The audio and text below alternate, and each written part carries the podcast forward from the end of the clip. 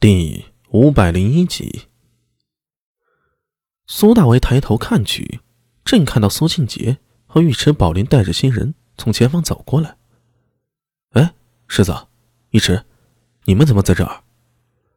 呃，查案呢。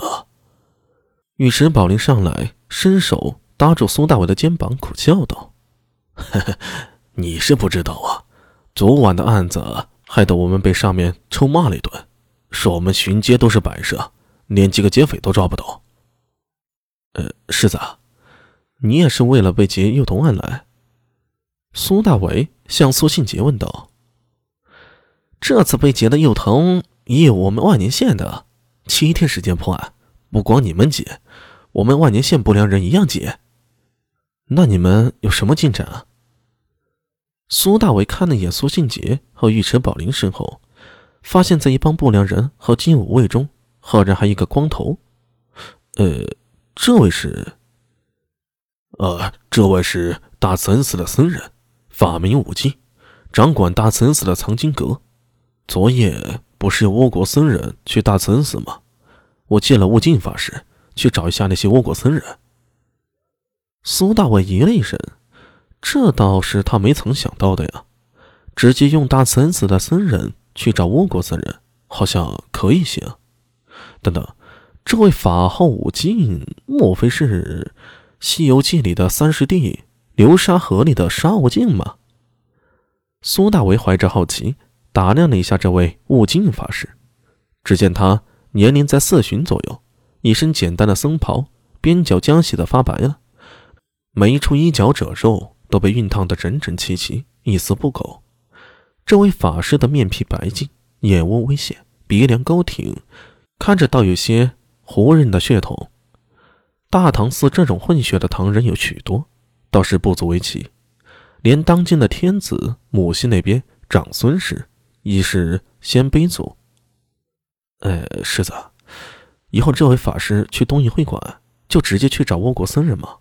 我们怕不能进去吧？啊？为啥不能进去？苏庆杰诧异的看了他一眼：“我们不良人办案，凭那些倭人岂敢阻挡？呃，你是打算直接硬闯？”苏大为才反应过来，苏庆杰他们不光要乌进法师去找那几个倭国僧人，只怕还准备来个霸王硬上弓，直接带人进东夷会馆来一番搜查。嘿，硬不硬闯要看他们的态度，咱们是办案的。如果倭人不配合，可大的我大唐立法吗？苏庆杰冷笑一声。这个时候的大唐，虽然还没和倭人打白口江之战，但是强大的武力令每一个唐人心中都有莫名的自信，对上外族人根本不怂，态度颇为强硬的。想想出使天竺的王玄策，换任何一个朝代做使节被敌国大军伏击，只有自己一个人逃出来。意味着出使失败，只能先回国再谈报仇。但王玄策偏不，他竟然向吐蕃、尼泊罗借兵万人，而且凭这点人马把中天竺给灭了。只有强悍和盛唐才可能发生这样的壮举，只有大国国民强大的自信与虚荣感才有这样的气魄。苏大伟想了想，点了点头：“嗯，也好，百名车马。”那样那些倭人也不敢对抗官府，这是阳谋。如果东瀛会馆的人配合，那自然是皆大欢喜；若是对方不配合，还想抵抗，那就更有理由来一场强拆了。自古以来，政府部门就是暴力机构，岂会因为几个外国人而手软？先真的是太过于小心了，未免有些畏手畏脚。话既然说开了。苏大为自然加入苏庆杰和御史宝林一行，向西市的东瀛会馆赶去。半个时辰之后，东瀛会馆前，武进大师上前与守门的倭人交涉，而苏大为和苏庆杰、御史宝林则站在武进大师身后，好似法师的陪同人员。其余的不良人和金武卫离得更远，不注意看都不会发现他们。交涉几句后。守门的倭人嘀咕了一句倭语，将身子缩回门后。入夜之后，各家店铺都关门了，东瀛会馆一样。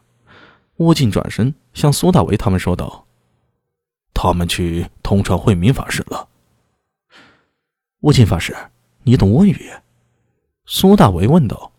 哦，我是看守金阁的，对吐蕃、高句丽、天竺、倭国语都略懂一二。武进法师双手合十，平静的说道。苏大为不禁肃然起敬，这是大唐时代的外国语高手啊，精通各国语言，人才啊！众人等了片刻后，听到里面脚步声响起，东瀛会馆大门打开，一个倭国僧人身穿黑色僧袍。双手合十，向悟净微微鞠躬，用略微生硬的唐语说道：“见过无尽法师，不知法师来此有何见教？”无尽法师面上露出难为之色，向苏大为这边看过来。“哎，我来说吧。”苏庆杰上前一步：“昨夜上元节，街上有人劫走了几名孩子，听说左安法师去过大慈恩寺。”不知一路上有没有什么异常的发现啊？苏庆杰做不良人日久，身上那种盛气凌人感要收敛不少，但是眼神依旧锐利，盯在倭国僧人慧明的脸上，透出一种强大的压迫感。